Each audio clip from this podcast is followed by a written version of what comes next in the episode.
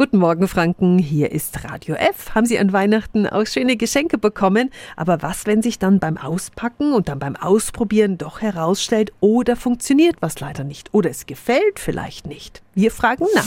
365 Dinge, die Sie in Franken erleben müssen. Tatjana Halm von der Verbraucherzentrale Bayern.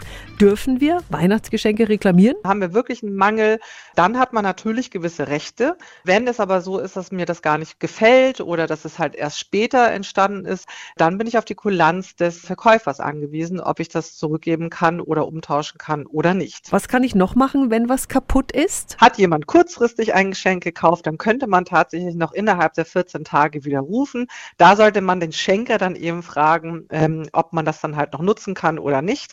Könnte aber eine Option sein. Grundsätzlich ist es also schon mal besser, mal lieber den Kassenzettel aufzuheben, gell? Ja, tatsächlich muss man hier dem Schenker dann empfehlen, den Kassenzettel mal zu behalten, für den Fall, dass es Probleme gibt, dass irgendwas doch nicht so funktioniert.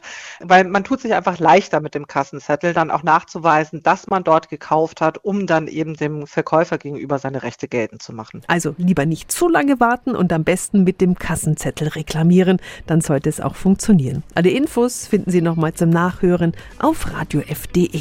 365 Dinge, die Sie in Franken erleben müssen. Täglich neu in Guten Morgen Franken um 10 nach 6 und 10 nach 8. Radio F.